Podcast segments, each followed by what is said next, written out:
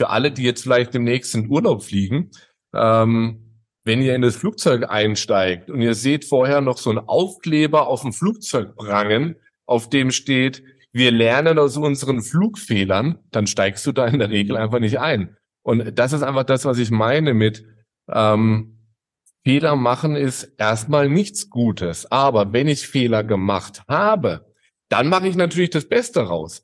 Ich habe nur so immer wieder, oder ich höre immer wieder heraus, dass die Menschen schon mit dieser Einstellung herangehen, ach, dann mache ich halt einen Fehler und dann lerne ich halt daraus. Aber ich würde mir wünschen, dass wir alle schon mit einer Einstellung ans Werk gehen und sagen, nein, ich mache keinen Fehler, ich kriege das gleich richtig, richtig gut hin. Herzlich willkommen zu einer weiteren Episode vom Dentalwelt Podcast.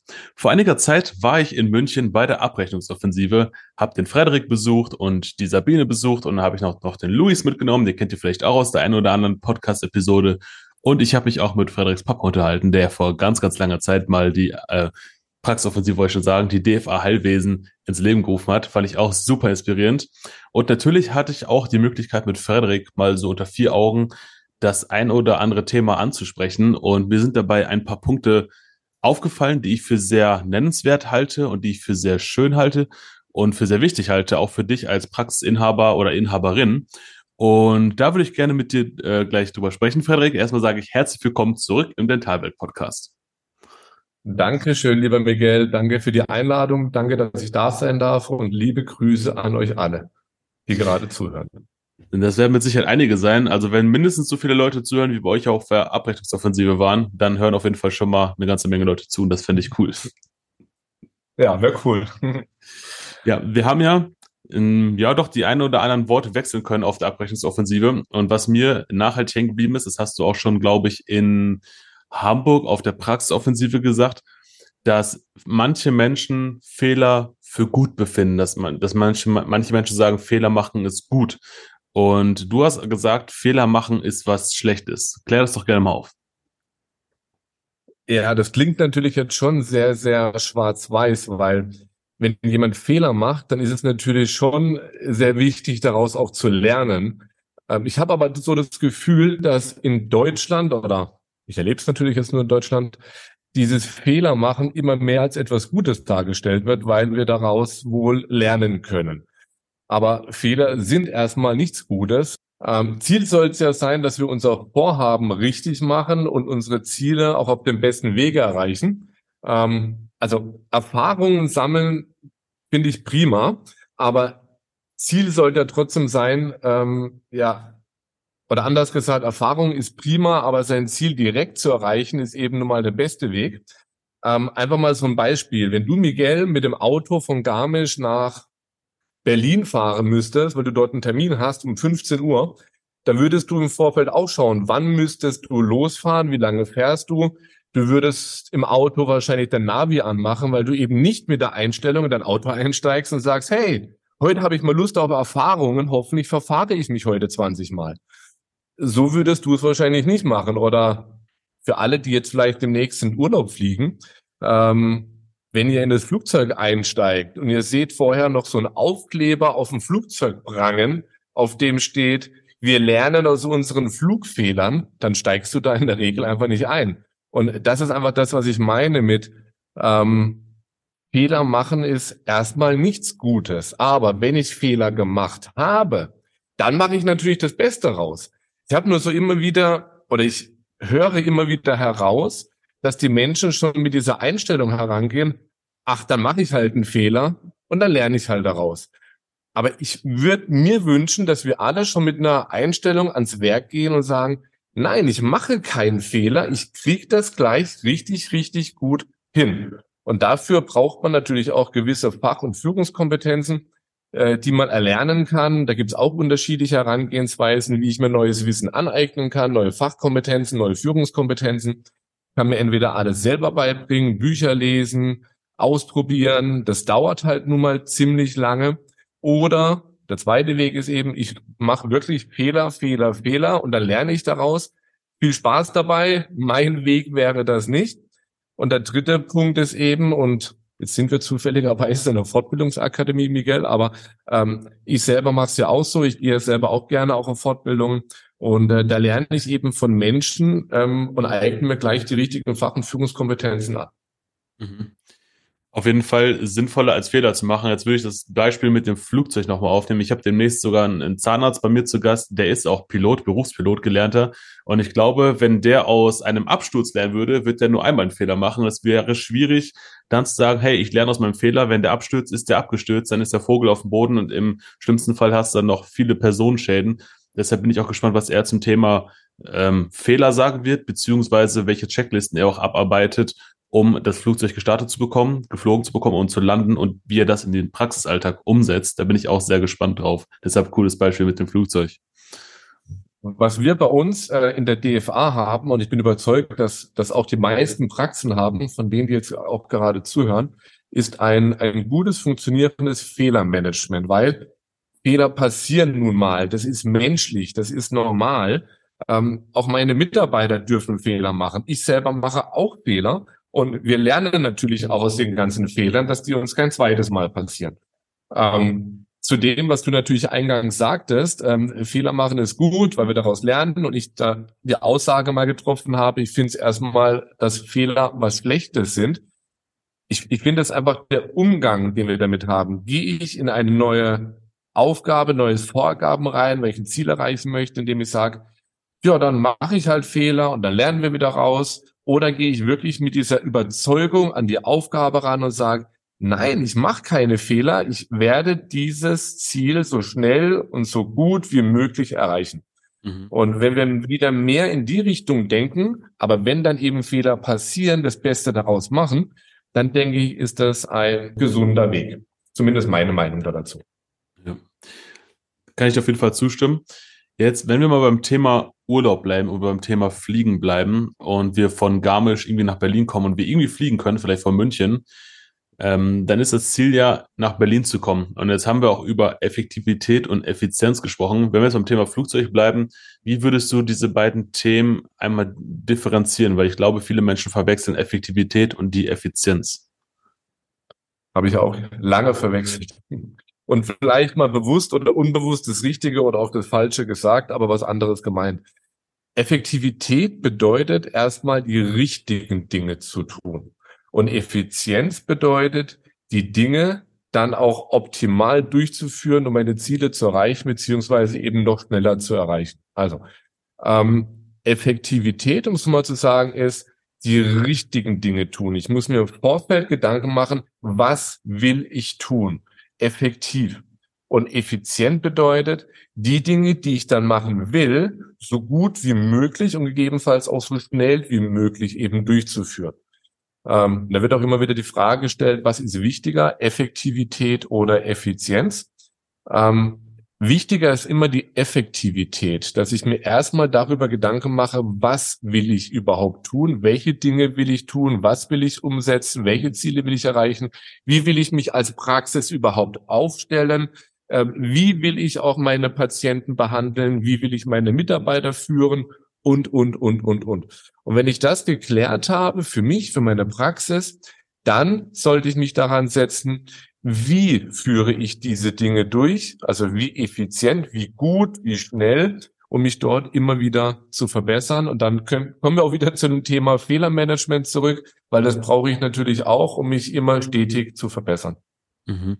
Das heißt, wenn wir jetzt bei dem Beispiel mit dem Flugzeug nach Berlin bleiben, wäre effektiv überhaupt ins Flugzeug zu steigen, um in Berlin anzukommen. Das heißt, ich muss in irgendein Flugzeug steigen, um da zu sein und effizient wäre, mir Gedanken zu machen, wie komme ich zum Flughafen, wann muss ich da sein, welcher Flug äh, hat einen Direktflug und äh, nicht über Umwege und wann kommt er an und ist im besten Fall schon ein Taxi da, oder?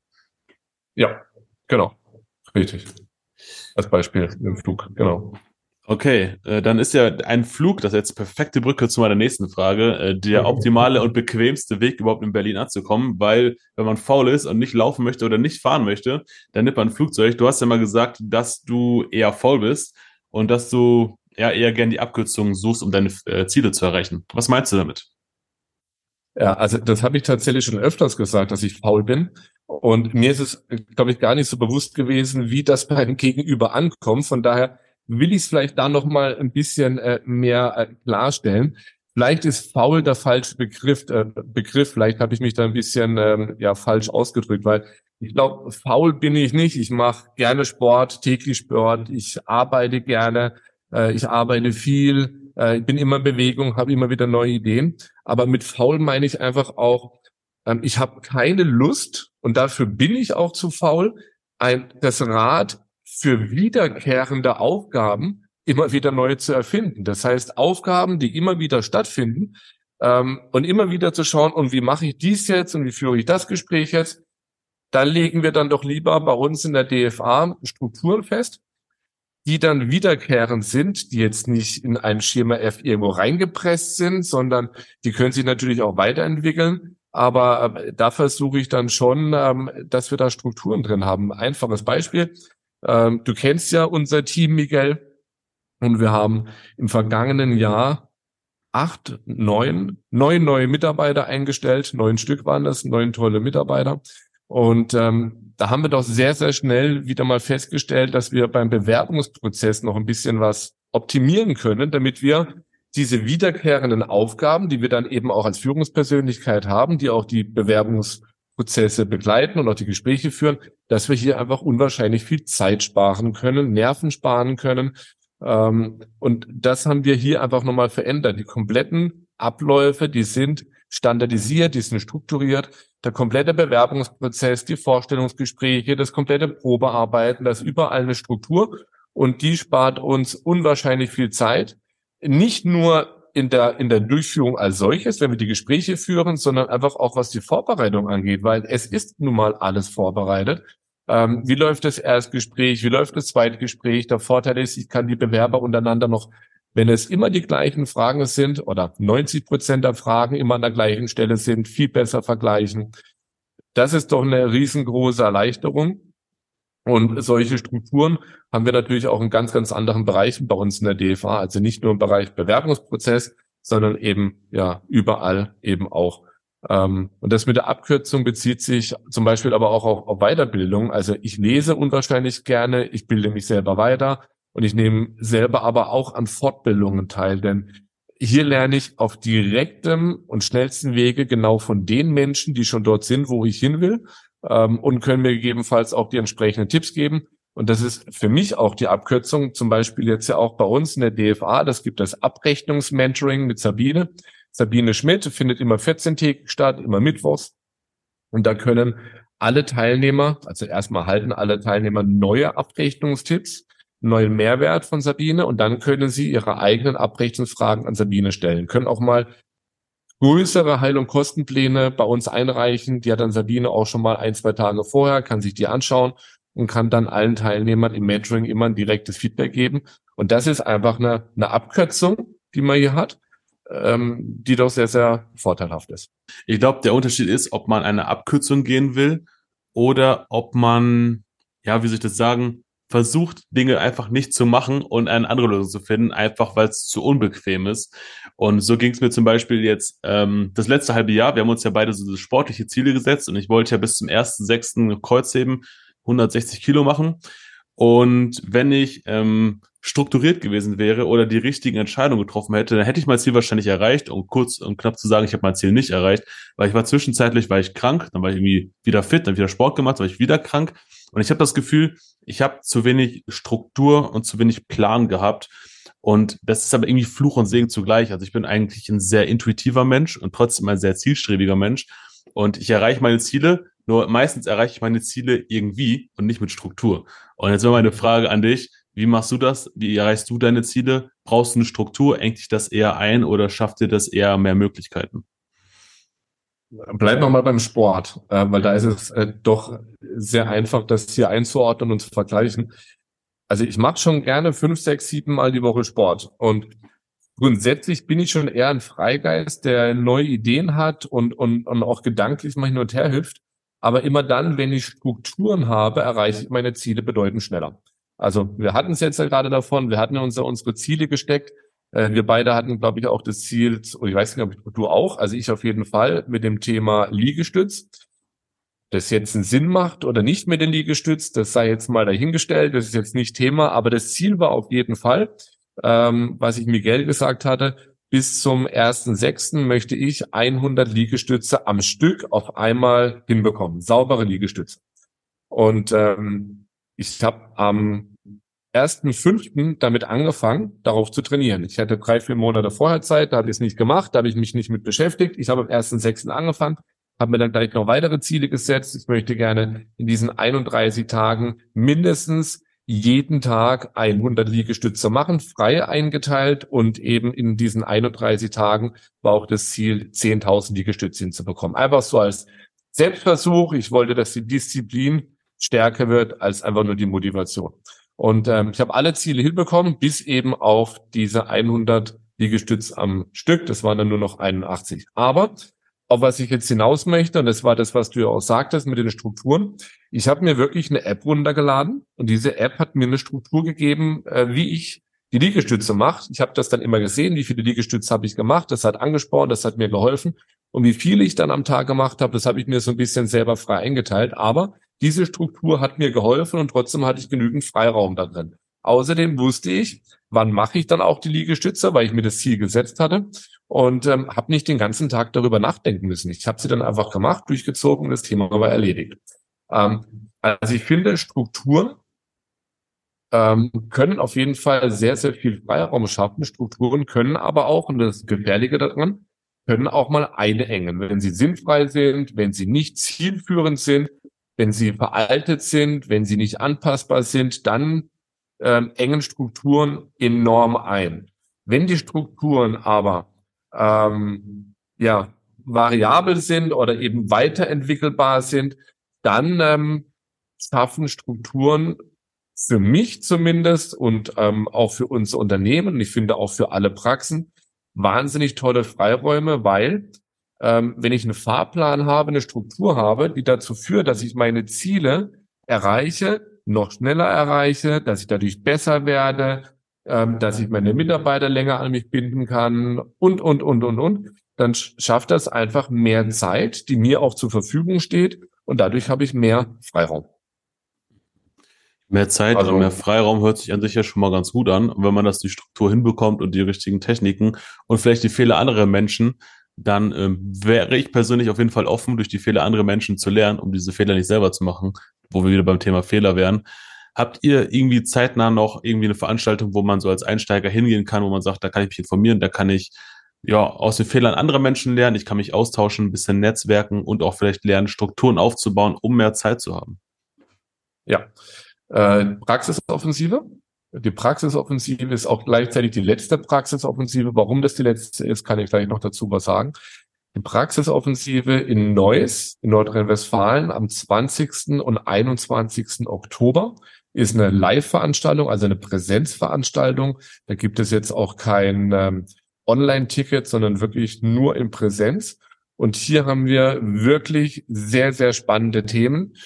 Wir zeigen Strukturen, wir geben Tipps, wir geben Schritt-für-Schritt-Anleitungen, die direkt in der Praxis umgesetzt werden können, damit alle Führungskräfte, angehenden Führungskräfte, Praxisinhaber, aber auch alle Teammitglieder, die in der Praxis tätig sind, die kommen können, alle einen enorm leichteren Praxisalltag haben. Wir haben Themen wie Praxismanagement, ähm, dann auch, wie führen wir Mitarbeitergespräche, effiziente Mitarbeitergespräche, Teammeetings, die jetzt nicht nur aufgeblasen sind, sondern die wirklich strukturiert sind und auch motivierend sind. Dann ähm, der komplette Bewerbungsprozess, das ist mein Part, den ich übernehmen werde bei der Praxisoffensive. Sprich, die Bewerbung kommt rein. Ähm, wann führe ich ein Erstgespräch? Mache ich das in der Praxis oder mache ich das tatsächlich online? Da gibt's auf jeden Fall ähm, hilfreiche Tipps von meiner Seite aus. Dann, wie führe ich das Gespräch? Dann, wie geht's weiter zum Probearbeiten? Wie läuft der Probearbeitstag ab? Und, und, und. Ähm, darüber hinaus auch das Thema Führen, eben über die Beziehungsebene, Einarbeitung neuer Mitarbeiter. Das ist ja, ich, ich, ich muss es ja einmal vorgeben und dann spare ich so unwahrscheinlich viel Zeit. Und wie das genau geht, damit unsere Teilnehmer jetzt nicht im leeren Blatt anfangen müssen, bekommen die Teilnehmer von uns die gesamten Strukturen bei der Praxisoffensive.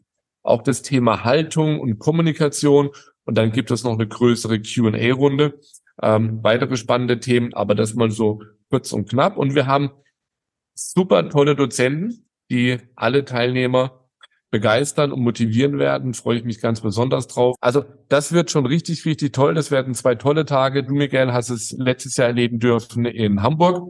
Und jetzt haben wir eben nochmal eine Praxisoffensive in Neuss am 20. und 21. Oktober. Sehr genau. cool. Also kann ich auf jeden Fall bestätigen. Hamburg fand ich super cool. Da gab es auch einen sehr rührenden Moment, an den ich mich gerne erinnere, wo ein Video von dir ja. ausgestrahlt wurde.